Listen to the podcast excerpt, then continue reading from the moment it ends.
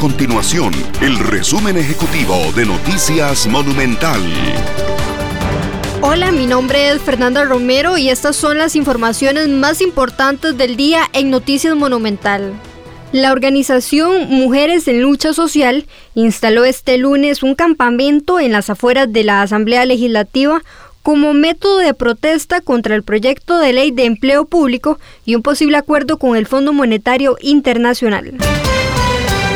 Diputados de distintas bancadas legislativas piden que el diputado del Partido de Liberación Nacional, Gustavo Viales, sea parte de la Comisión de Seguridad y Narcotráfico de la Asamblea Legislativa y se esclarezcan los supuestos vínculos con el narcotráfico.